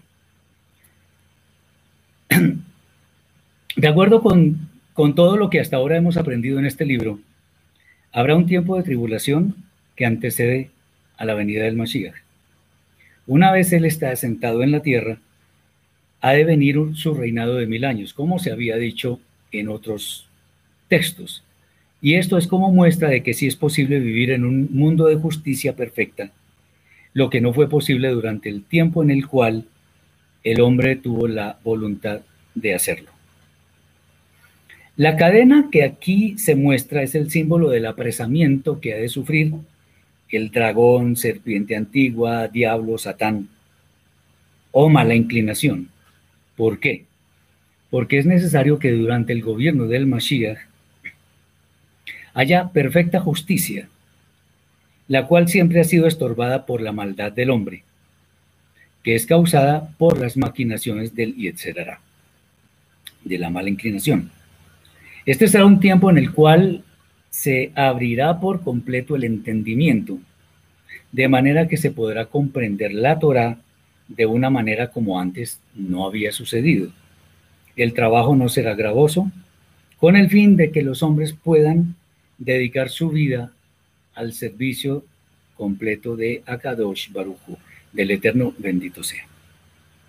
Una vez termine este periodo de paz y, y obediencia absolutas, el Satán es suelto de nuevo, aunque, como lo dicen los escritos, por poco tiempo. De manera que sean probados quienes vivieron en el milenio. Tal cosa significa que es posible volver a caer en tentaciones, las cuales, una vez consumadas, pueden obstruir la entrada a las moradas eternas. Aquí se especifica algo muy especial quienes murieron con, la esperanza del Mashiach han de resucitar para gobernar con él en estos mil años. Eso confirma que las resurrecciones tienen un orden. La primera es la de Yeshua, la segunda es la transformación, digamos, se podría tomar como una resurrección, la transformación de los que estén vivos en el momento del regreso de Yeshua. La tercera es la resurrección de los que murieron con la esperanza del Mashiach. Y finalmente la última, la de los malvados que han de ser condenados después de los mil años.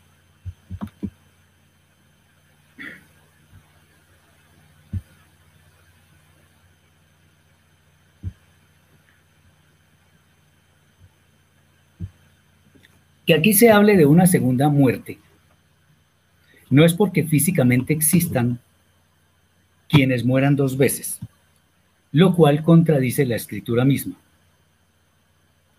Más bien el término se refiere a que, una vez resucitados después de su muerte física, los condenados serán lanzados al castigo eterno, el cual no contempla ni en la menor forma posible poder acercarse al eterno, lo cual en sí mismo es incluso peor que la muerte física. Como se puede deducir, esta segunda muerte obviamente no afecta a quienes van a la vida eterna y han de gobernar con el Mashiach. Se resucita con cuerpo incorruptible para ir a la vida eterna. Vamos a los versículos 7 al 10. Y cuando los mil años se cumplan, el Satán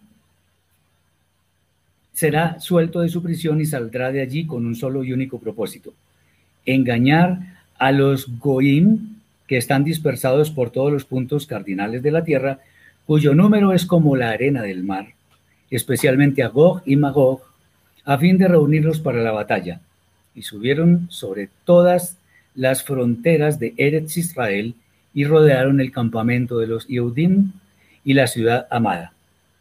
Pero he aquí descendió fuego del cielo y los hizo cenizas. Y el Satán que los trajo allí bajo engaño fue tomado y lanzado de cabeza al lago de fuego y azufre, donde previamente habían sido arrojados la bestia y el falso profeta, donde recibirán su tormento día y noche por los siglos de los siglos.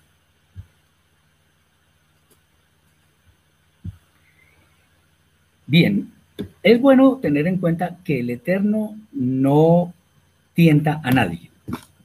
No obstante, que el Satán sea suelto por un tiempo corto es para que las personas demuestren cuál es la esencia de sus almas, de manera que demuestren si realmente deben ir a la vida eterna o al castigo eterno. Aunque se dice que el Satán ha de engañar pueblos para que se reúnan en la batalla, la verdad es que este plan no podrá ser consumado, pues quienes lo escucharon serán asimismo consumidos, lo que significa que les serán cerradas las puertas de la eternidad.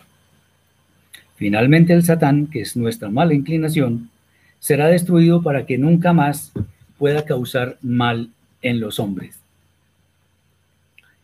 Su fin comenzó cuando Yeshua el Mashiach hizo su primera aparición en el mundo, cumpliendo lo que el Eterno anunció en Bereshit, en Génesis capítulo 3, versículo 15. El tormento eterno de los malvados finalmente será realidad. Eh, vamos ahora al juicio final delante del trono. Esto se refiere a los versículos 11 al 15. Estamos en el capítulo 20. Ah, dice así, y vi un trono blanco y al que estaba sentado en él, de cuyo rostro tanto la tierra como el cielo huyeron, sin encontrarse lugar para ellos. Y me fue concedido ver a los muertos, tanto los de gran renombre como los pequeños, estaban de pie delante del trono y fueron traídos unos rollos para ser abiertos. Uno en particular, codificado como Sefer Haim, o sea, el libro o el rollo de la vida, fue desenrollado y todos los que hacían, habían experimentado la muerte fueron juzgados según sus obras de acuerdo a las cosas que habían sido registradas en los rollos. Y el mar se abrió y entregó los muertos que había en su seno, asimismo la muerte entregó la lista de todos los que había en su registro y el Sheol abrió las puertas para permitir a sus muertos volver a la vida para ser juzgados, cada uno según sus obras. Y la muerte y el Sheol fueron arrojados al lago de fuego. Este lago que arde con fuego es la segunda muerte. Y si alguno no fue hallado inscrito en el Sefer Haim, o sea, en el libro de la vida, el rollo de la vida, fue lanzado al lago de fuego.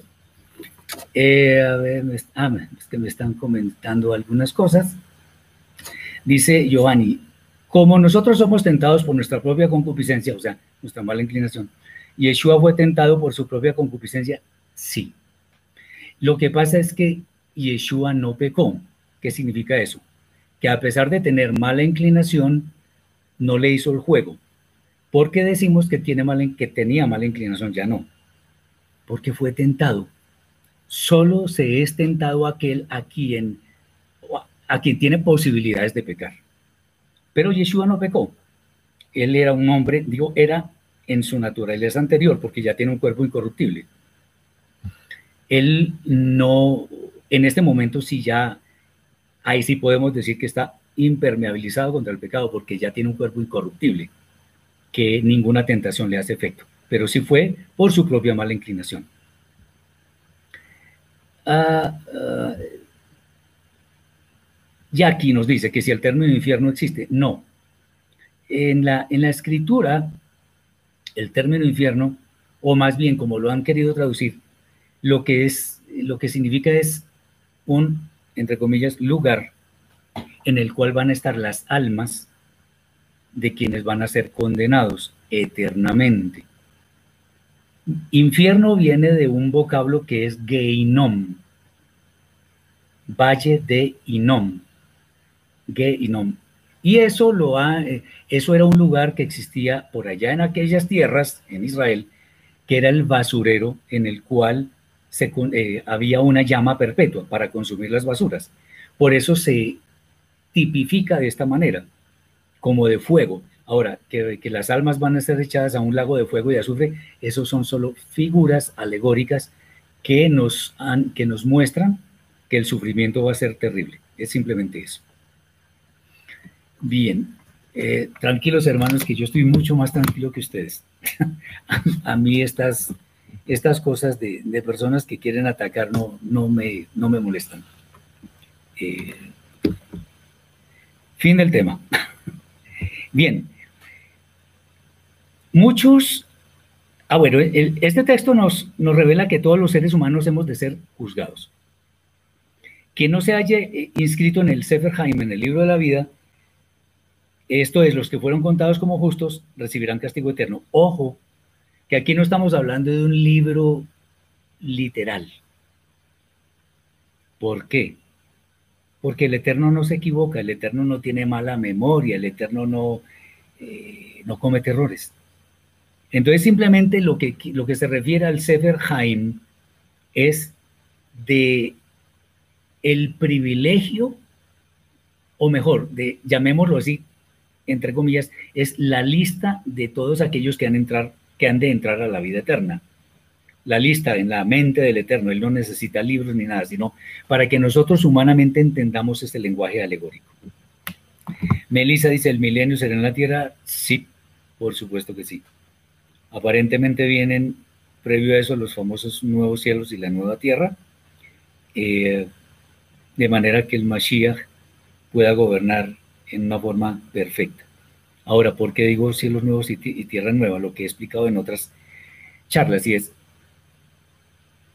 los cielos y la tierra que existen actualmente dan fe, fielmente obviamente, de la maldad de los hombres en el transcurso de la historia. Se necesitan nuevos cielos y nueva tierra para que den fe de únicamente las buenas obras de los hombres en la eternidad. Eh, mi pregunta, ¿y las personas que murieron en la iglesia evangélica, qué va a pasar con ellos? Mi hermana, lo que pasa es lo siguiente. El juicio no es porque pertenezcamos o no a una religión. O sea, por ejemplo, lo que se estaba, lo que este señor estaba alegando de cosas de forma. Al Eterno no le importa eso. Que eso es teología, que eso es, que el nombre es así y no así. No, eso al Eterno no le importa eso. Obviamente nosotros nos preocupamos por cosas de forma una vez aprendemos lo que es de fondo. Entonces, en lugar de decirle al Eterno X o Y, por ahora lo llamamos el Eterno porque no conocemos adecuadamente la pronunciación del nombre. Entonces, las personas son juzgadas de acuerdo con su conocimiento, con su motivación, y si las personas, independientemente de que pertenezcan a la iglesia católica, a la iglesia cristiana, a, las sinagogas judías, no importa, tienen buenas intenciones, tratan de obedecer lo que más pueden al Eterno, tengamos clarísimo, no tengamos ninguna duda de que van a ser salvos. Cuando uno mira el juicio a las naciones que está por allá en el libro de Mateo capítulo 20, 25 creo que es, cuando Yeshua dice que va a poner a las ovejas a la derecha y los cabritos a la izquierda, él habla de que los buenos es porque estuvo con hambre y le dieron de comer, con sed le dieron de beber, desnudo y lo vistieron, en la cárcel lo enfermo y lo visitaron. En cambio los otros no hicieron eso. Ahí no se nombra absolutamente ninguna iglesia, ningún libro, ninguna teología. No, ahí no se nombra eso, ahí se nombra es lo que hicieron los seres humanos en su vida, como está escrito en el último versículo del libro de Coelet, que toda persona será llevada a juicio para que dé de cuentas de lo que había hecho, sea bueno o sea malo. Y lo mismo está escrito en Segunda de Corintios, capítulo 5, versículo 10. Entonces, no tiene nada que ver, porque algunos dicen, no, es que los evangélicos no se salvan y que... No, eso no. No. Hay evangélicos que son personas tan buenas, mucho más buenas que nosotros. Católicos que son personas misericordiosas, que tienen claras las cosas de la bondad, de la compasión, de todo eso. Mientras que hay personas muy religiosas que se pegan de detalles de forma y creen que eso es ser un justo. No, no nos equivoquemos. Así no es la cosa. Entonces, eh, ahora, la salvación no es por estar en una iglesia, sino por lo que haya en mi alma y por lo que yo haya hecho. Espero que eso dé, respuesta a esa pregunta. Bien. Muchos se han preguntado por qué se ejecuta un castigo eterno a quienes en una vida tan corta hicieron el mal.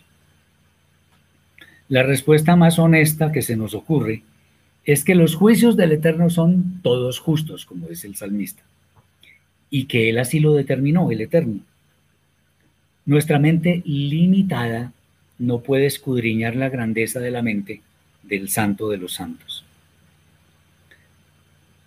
Recordemos que la magnitud de las faltas cometidas debe verse a la luz de los castigos que éstas reciben. Vamos ahora a ver el capítulo 21, ya casi terminamos, que trata justamente de eso que estábamos hablando ahora de cielos nuevos y tierra nueva. Versículos 1 al 8. Y me fue concedido ver un cielo nuevo y una tierra nueva, porque el primer cielo y la tierra y la primera tierra pasaron y los océanos desaparecieron. Y vi que descendía del séptimo cielo de la presencia misma de Elohim la ciudad apartada y escogida, una Jerusalén nueva, dispuesta como una esposa lista para entrar bajo la jupá con su esposo. Y me fue permitido oír un bat kol agadol procedente del trono que decía, He aquí el tabernáculo de Elohim con los hombres, y habitará en medio de ellos, y les serán por pueblo, y Elohim mismo estará dirigiéndoles y enjugará toda lágrima de sus ojos y los vestirá de inmortalidad para que nunca más puedan morir. Entonces no habrá más llanto, ni clamor, ni dolor. He aquí las primeras cosas pasaron. Y el que está sentado en el trono dijo, He aquí hago de nuevo todas las cosas. Escribe. Estas palabras son fieles y verdaderas. Y me dijo, consumado es. Yo soy la Aleph y la Tav, principio y final. Al que tiene sed, le daré gratuitamente de la fuente del agua de la vida. El que se mantenga firme hasta el final, heredará todas las cosas, y le seré Elohim, y lo constituiré en juez. Mas para los cobardes e incrédulos, los creadores de falsas doctrinas y asesinos, los infieles a los pactos e idólatras, y todos los mentirosos tendrán su parte en el lago de, que arde con fuego y azufre, que es la muerte verdadera de la segunda. Johanán nos muestra que ve un cielo nuevo y una tierra nueva, lo cual es eco de las palabras del Eterno por medio del profeta, como está escrito en Isaías y Eshayahu 66, 22. Porque como los cielos nuevos y la tierra nueva que yo hago permanecerán delante de mí, dice el Eterno, así permanecerá vuestra descendencia y vuestro nombre. O sea que eso viene. Andrés dice, yo tengo miedo por lo que yo he hecho desde que estoy conociendo el camino, me he arrepentido tanto y vivo confundido con muchas doctrinas que conozco.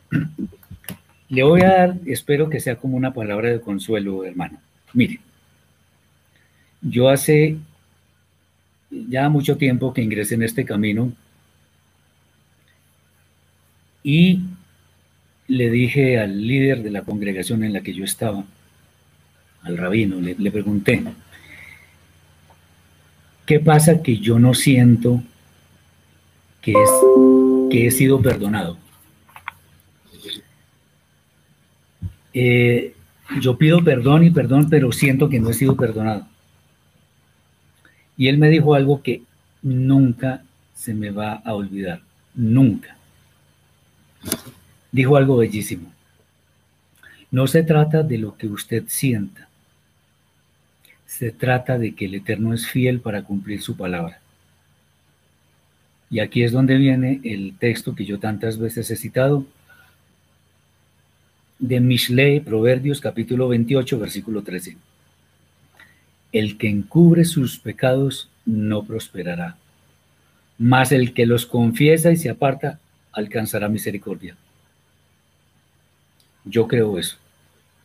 Si yo confieso con humildad de corazón, con verdadero arrepentimiento, mi falta, porque fue contra el Eterno, sin lugar a dudas, el Eterno me perdona. Entonces, no se trata de sentir o no sentir, sino que yo, con toda la sinceridad que haya en mi alma, pido perdón, me arrepiento y sigo adelante, porque sé que ese pecado me fue perdonado. Muy bien. Como, como hemos comentado en otros estudios, es necesario que haya cielo nuevo y tierra nueva. Como dice, dije hace un momento, los que actualmente existen conocen perfectamente las obras de toda la humanidad, desde el comienzo mismo. Acordémonos que el primer versículo de la escritura dice, en el principio creó Elohim los cielos y la tierra. Teniendo en cuenta que su testimonio es verdadero, pero contiene las malas obras del hombre, porque no se pueden negar, es necesario que unos nuevos testigos, cuyo testimonio refleje las, la bondad de las obras del hombre, que nunca dejará de ser, porque la eternidad no habrá presencia de pecado. O sea, los nuevos, los nuevos cielos y la nueva tierra atestiguarán de las buenas obras del hombre. Confesar es hacia el Eterno, claro, porque es contra el Eterno que pecamos. Dice Juan, ¿dónde se fueron aquellos que resucitaron cuando Yeshua partió en el madero? Muchos testigos. Ah, muy bien. Ellos no resucitaron. Voy a decirlo muy brevemente porque en los, en los videos que tengo, creo que es del, del arrebatamiento o algo así, ahí digo algo. Primera de Corintios 15, 23 dice que Yeshua es las primicias de la resurrección, por lo tanto, nadie resucitó antes de Yeshua, nadie. Entonces, ¿qué pasó con ese, con ese joven que el profeta Elías dice que resucitó? No, lo volvió a la vida, le restauró los signos vitales, lo cual también es milagroso, por supuesto. Pero no lo resucitó. Le hizo un proceso llamado resucitación, que es diferente. Con Lázaro, ¿qué sucedió? Lo mismo. ¿Por qué estoy diciendo esto? Porque Hebreos capítulo 9, versículo 27 dice de que de la manera que está establecido para los hombres que mueran una sola vez y después de esto el juicio. ¿Qué significa? Nadie muere dos veces. Si Lázaro resucitó, tendría que estar vivo. Pero no está vivo. Entonces, Yeshua le hizo un proceso de resucitación que además también fue milagroso. ¿No se acuerdan cuando Yeshua le eh, eh, sobre la niña que estaba aparentemente muerta, dijo, ella no está muerta, sino que duerme? Y se burlaron de él. Bueno, ahí está. Le restauró los signos vitales, pero no la resucitó que es muy diferente. El primero que resucitó fue Yeshua, es más, es el único que ha resucitado. Después vendrán las demás resurrecciones. Entonces, eh, cuando Yeshua murió, que salieron, eso es un fenómeno que podríamos llamar como paranormal. Fíjense ustedes que al, rey Shaul se le apareció el profeta Shmuel que ya había muerto. Y uno podría decir, ¿era el profeta Shmuel? No creo porque él estaba ya en el Sheol. Lo mismo se aparecieron esas figuras de personas que habían muerto. ¿Cuál de ellas está viva en este momento? ¿Hay testimonio de eso? No lo hay. Porque fue un fenómeno que sucedió en ese momento y nada más. Pero lo que estaba mostrando ese fenómeno era que quien había muerto realmente era el Mesías. Porque si hubieran resucitado estarían vivos. Estarían vivos, sin lugar a dudas. Bien. El capítulo Mateo 27, 52. A ver, dice, vamos a ver si lo encuentro rápido. Mateo 27, 52. Aquí lo tenemos. Se abrieron los sepulcros. A eso es que estoy refiriéndome. No es una resurrección directamente porque tendrían que estar vivos. Bien que baja del cielo una nueva Jerusalén nos enseña que es una ciudad perfecta cuyo destino final es la tierra. Muy bien, Jesús. La resurrección tiene un alto grado de purificación, purificación perfecta. Corruptible a incorruptible, muy bien dicho. Eh, nos enseña que una ciudad perfecta cuyo destino final es la tierra, por siempre, como es sin mancha, está lista para que se consume la boda del Eterno con Israel, porque finalmente ha llegado el tiempo. En lo sucesivo será la voz del Eterno la que guíe a su pueblo, el cual no volverá a quejarse, sino a aceptar con mansedumbre y regocijo los designios del Eterno. Ahora las cosas todas son hechas nuevas, para nunca más perder su santidad y resplandor. Las palabras consumado es significan que la obra finalmente ha concluido y que comienza la vida eterna para los justos, quienes nunca más conocerán tristeza, ni angustia, ni afanes, pero sobre todo no habrá más tentación ni pecado. Es un mundo utópico hecho realidad.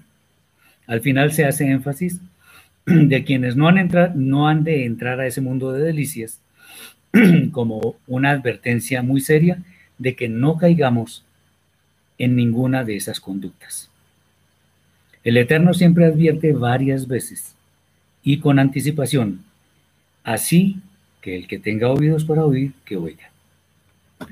Ahora vamos a ver la gloria de la nueva Jerusalén, de la nueva Jerusalén. Versículos 9 al 27. Y vino uno de los siete Malachim que tienen control de las siete calamidades finales que habían de venir sobre la tierra y me dijo, ven, te mostraré la novia, la esposa del Cordero.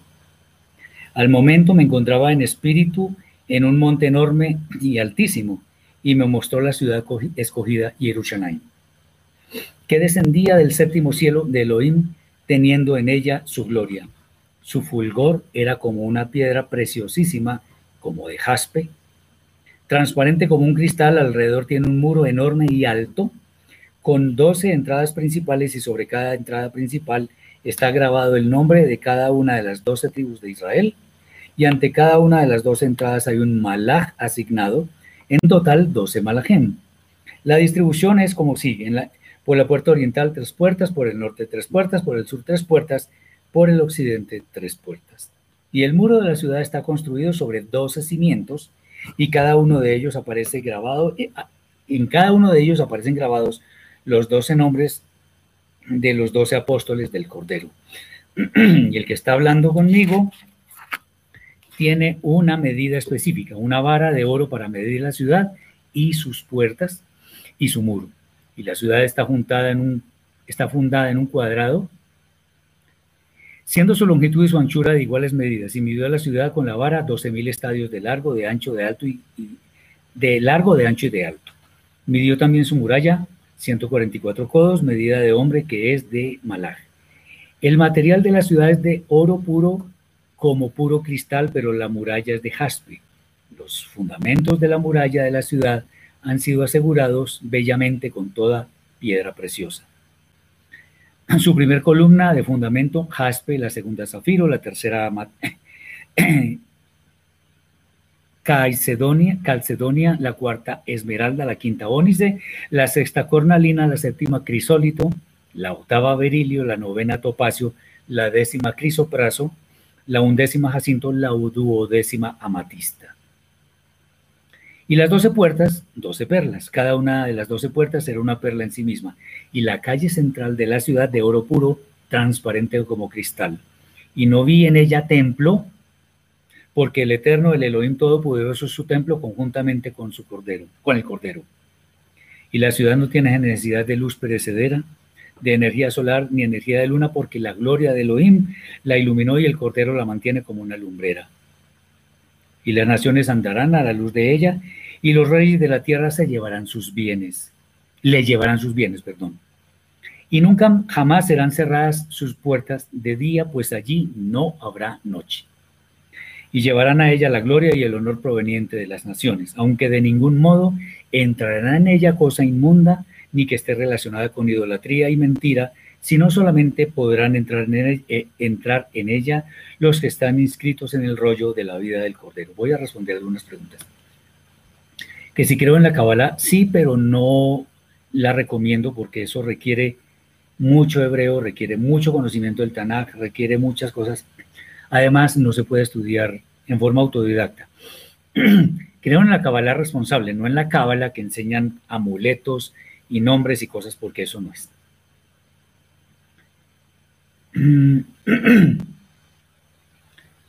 Los mesiánicos, dice Giovanni, los mesiánicos dicen que no, que lo que resucitaron está en el cielo con el Mashiach como primicias. ¿Qué nos dice usted? Que no. Nadie puede haber resucitado antes que el Mesías. Nadie. Porque entonces la escritura estaría mintiendo y eso no es posible. Entonces no.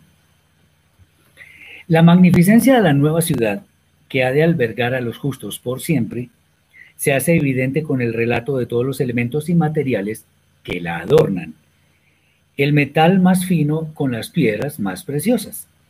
Independientemente de que todo esto sea solo una figura, la verdad es que lo que significa es que habrá un perfecto bienestar en quienes sean sus habitantes. Que no haya noche, pues siempre será de día, nos hace recordar, atención, algo importantísimo. La luz que fue creada el primer día de la creación todo pareciera indicar que esta luz perfecta es la que ha de iluminar a todos en esta ciudad. Los nombres de las doce tribus de Israel grabados en las puertas son una muestra grandiosa de que el Eterno no solo, ha de, no, solo no ha desechado a Israel, como muchos lo dicen, sino que su amor es demostrado en forma inequívoca al ser el objeto de toda su atención y mediante la cual quien quiera acceder a las moradas eternas debe adherirse a ella, algo que es gratuito. Nelson dice que si voy a continuar enseñando. Esta es la última enseñanza, ya, ya hemos hecho otras cinco. Se pueden mirar en el canal, eso es gratuito. Lo pueden mirar, son, esta es la sexta entrega, ya ha habido otras cinco, las puede mirar cuando quiera. Adicionalmente vale decir que fue tan importante la labor de Yeshua en su primera venida que se confirman sus palabras en cuanto a que los talmidim, sus talmidim, irían a gobernar, lo que se traduce en la grabación de sus nombres. Es obvio que el Eterno pertenece al, el reino pertenece al Eterno y Él es quien gobierna todo. Las medidas de la ciudad que aquí aparecen nos dan una idea de la generosidad del Eterno para beneficiar a sus hijos, pues considerando al menos figuradamente las dimensiones de la ciudad, se puede decir que la vivienda de cada persona es inmensa, inmensa. Finalmente llegamos al capítulo 22. Eh, los primeros cinco versículos que hablan del río y el árbol de la vida. Y me mostró un río de agua de vida transparente como un cristal que fluye del trono de Elohim y del trono del Cordero. En medio de sus amplias calles, y de un lado y el otro lado del río se encontraba el Etz o sea, el árbol de la vida, que producía doce frutos. Un fruto aparecía cada Rosh o cada mes, y las hojas del árbol eran usadas como medicina para las naciones, por lo que no hay maldición allí de ninguna clase. El trono de Elohim y del Cordero estarán allí, y sus abadim, o sea, sus siervos, le estarán sirviendo y verán su apariencia. Y su nombre estará inscrito en la cobertura de sus cabezas eh, a la altura de sus frentes. Y ya no habrá noche, ni tendrá necesidad de usar la luz de la menorá, ni de luz solar, porque el eterno Elohim resplandecerá sobre ellos y les será rey eternamente y para siempre. Algo que se me olvidó decir. Aquí dice, y no vi en ella templo. Eso es una forma como de confirmar que tercer templo parece que no va a haber, porque aquí dice que allí no va a haber templo. Finalmente entonces llega el momento en el cual las personas van a poder comer libremente del árbol de la vida. Ya no hay restricción, pues todos son verdaderos sadikim, el árbol produce frutos constantemente, lo cual significa que nunca más volverá a haber escasez de ninguna clase. Todo se convertirá en un servicio al Eterno, pues no existirá impureza ni obstáculos que impidan un servicio voluntario que ha de ser por siempre y para siempre. La mención del río nos recuerda a la Torah, que es simbolizada por el agua, que ha de ser medicina que cura todas nuestras aflicciones. Versículos 6 al 21 que son se refieren a la pronta venida de Yeshua. Dice así, y me dijo, estas palabras son fidedignas y absolutamente confiables. Y el Eterno, el Elohim de los espíritus de los profetas, envió su malach para mostrar a sus abadim, sus siervos, lo que viene en forma inminente. Y he aquí, vengo pronto. Bendito es el que está firme en su fe obediente por las palabras de la profecía de este rollo. Yo soy Johanán, el que oye y ve estas cosas, y cuando oí y vi, me postré para rendir honor delante de los pies del malaj que me mostraba estas cosas como si fuera el mismo Elohim. Pero me dijo, cuídate de hacer tal cosa, porque yo no soy Elohim, soy consiervo tuyo, y de tus parientes los profetas, y de todos los Yehudim que se sostengan firmes en emuná por las palabras de este rollo. Póstrate en adoración solamente ante Elohim. También me dijo, no selles las palabras de la profecía de este rollo, porque el tiempo para que todo se cumpla es inminente, cuanto más hoy. Los burladores de la Torah continuarán así, y los que viven contaminando sus almas seguirán haciéndolo. Pero los sadikim deben mantenerse haciéndose de acá, y el que ha sido apartado y consagrado exclusivamente para Elohim deberá hacerlo aún más. Y aquí que mi regreso es inminente y traigo conmigo la recompensa para dar a cada uno conforme a su obediencia a la Torah. Yo soy la Aleph y la Tav, el primero y el último, el principio y el final. Benditos los que lavan sus ropas guardando sus mandamientos. Ellos tendrán autoridad sobre el árbol de la vida y tendrán el código de entrada a la puerta de la ciudad pero estarán para siempre excluidos de ella los que han vivido en inmundicia como perros, practicando la inmoralidad sexual, la hechicería, el asesinato, la idolatría y la mentira. Yo mismo, Yeshua, envié mi malaj personal para daros declaración solemne de estas cosas en medio de las comunidades judías del mundo, pues soy la raíz y represento la casa de David, la estrella resplandeciente de la mañana.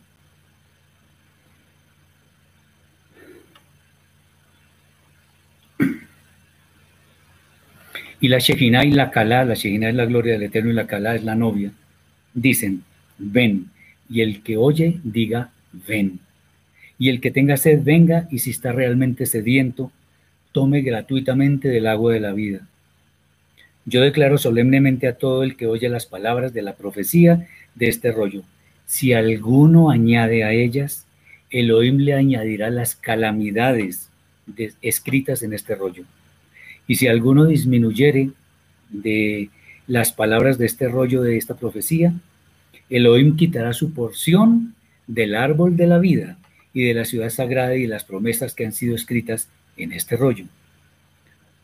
El que solemnemente ha testificado estas cosas dice también, sí, mi regreso es inminente. Amén, ven pronto Adón y Yeshua. La buena intención de Yeshua, nuestro Adón, sea con todos los escogidos. Voy a responder algunas preguntas. Entonces, el templo que describe Ezequiel no se refiere al tercer templo. Ese templo es una visión, por lo tanto no es literal. Muchas personas interpretan que es el tercer templo, pero hay un problema y es que allí se hacen ofrendas por el pecado. Y Yeshua es nuestra ofrenda por el pecado. De manera que ese templo no significa que haya tercer templo. Entonces Yeshua no es que hará el templo, no en ninguna parte dice eso. Usted no dijo que en el audio pasado que Yeshua es el que lo hará. No. Yo no dije, no dije exactamente eso. Dije, si hubiera, si es que hubiera un templo, tendría que ser Yeshua el que lo haría. Pero ¿cómo? Si no hay tiempo porque Él viene y empieza el reinado de los mil años. No con templo, sino escuchando al maestro enseñar la Torah. Pero en ninguna parte hay evidencia de que se va a construir un tercer templo. muy a pesar de que en el, pueblo judío rabínico hoy en día están supuestamente con los, eh, construyendo o tratando de construir el templo y haciendo su propio sacerdocio levítico, que no tengo ni idea por quién fue eh, nombrado. Juan Arroyo dice, la inmediata reacción del ángel impresiona por su sencillez y humildad. Claro que sí, debemos imitarlo. ¿El rey Salomón construyó el templo del Eterno? Sí, señor, correcto. Muy bien. Las palabras finales de este libro nos sugieren de nuevo que la venida de Yeshua está muy próxima. De ahí que se anime a cumplir siempre lo que este libro nos está mostrando en forma literal y alegórica sobre todo.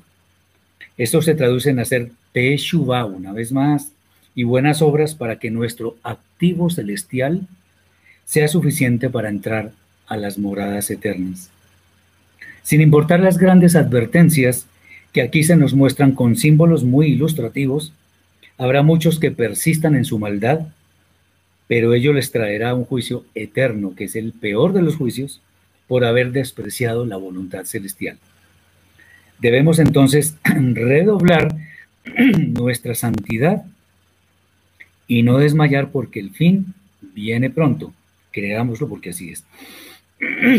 Quien llegue a morar en la nueva Jerusalén tendrá enormes privilegios, pues su entrada a ella será gratuita y podrá comer libremente del árbol de la vida, pues nunca más morirá. Las malas obras han de desaparecer, pues quien en este momento las practique no tendrá entrada a las moradas eternas de los justos. Eh, dice Matiza, debe ser Maritza, no sé. Por favor, versículo 16, ¿a qué ángel se refiere? ¿Me puedes explicar más? Porque no, no entiendo muy bien la pregunta, por favor. Finalmente, Yeshua, por medio de Yohanan, lanza una advertencia muy seria. No se puede añadir ni quitar a las profecías de este libro. Las consecuencias serán funestas para quien lo haga. Por ello preferimos no especular sobre algunas cosas que siguen veladas para todos nosotros, en lugar de lanzar interpretaciones que pueden estar en contravía con lo que Yeshua nos ha alegado. Que Él venga pronto y en nuestros días y nos encuentre preparados. Amén. Unas consideraciones al final de, de este libro para que las tengamos en cuenta. No reneguemos de lo que nos está sucediendo, pues todo ocurre por un buen propósito. Dice Johanny, ¿qué opinión tiene sobre la estrella que usa la bandera de Israel? Hay personas que dicen que la estrella de Refam. No tengo ni idea. El caso es que la estrella tiene, eh, apunta hacia las 12 tribus también porque tiene 12 puntos en los cuales podemos decir que se refiere a las 12 tribus. Que algunos la utilicen para otros fines ya es otra cosa, pero no debemos preocuparnos tanto por eso. Otra, no juguemos con fuego. Nuestra salvación en este mundo es lo más importante y no sabemos cuándo hemos de ser llamados a la presencia del Eterno. Hagamos siempre el bien, eh, sin que sea por una recompensa. Oremos los unos por los otros. No negociemos nuestros principios, que deben estar adheridos a la Torah. Respetemos el honor del Eterno por sobre todas las cosas. Busquemos la sabiduría antes que las posesiones materiales. Seamos tolerantes, porque no somos superiores a las demás personas. No hagamos a los demás lo que no queremos que nos hagan a nosotros. Gocémonos con lo que el Eterno nos ha dado porque ha sido más que suficiente. No respondamos al mal que nos hacen con mal de nuestra parte. Preocupémonos en primer lugar por la salud de nuestra alma. Primero es lo interno que lo externo. Construyamos una mayor humildad Demos gracias por todo, alabando al Eterno por tantas cosas buenas que nos ha dado. Cuando tengamos la oportunidad de enseñar, No pisoteemos a los demás. No lo hagamos con arrogancia. Finalmente, nuestra vida es para el servicio del Eterno. Que no nos importe entonces ser impopulares, porque esta masora de la redención es lo más impopular. Dice la hermana cuando dice que se ha enviado mi ángel para testificar de estas cosas ante las iglesias. Ah, bueno, lo que pasa es que el Eterno no habla directamente, sino que lo hace por medio de ángeles, de Malachim. Entonces él manda a sus emisarios para que emitan todas las cosas que el Eterno tiene para la humanidad. Acordémonos que los ángeles son servidores para quienes han alcanzado la salvación. Espero que esta charla, a pesar de algunos inconvenientes, haya sido de gran bendición para sus vidas. Quedan disponibles en el canal. Tengamos en cuenta que las advertencias del Eterno son serias, que las señales del final del tiempo ahora más que nunca se están multiplicando. Por medio de estos mecanismos de difusión como Internet. La palabra del Eterno se está publicando a velocidades aceleradas. Esto es una muestra de que el fin viene pronto. Esperemos que el Eterno nos tenga a todos en su gloria y que nos juzgue en forma benévola porque hemos pecado mucho durante nuestras vidas. Muchas gracias por su, por su atención. Que el Eterno les bendiga Shabbat Shalom y también para aquellos que están cerca de terminar el día, Shavuot Bendiciones para todos.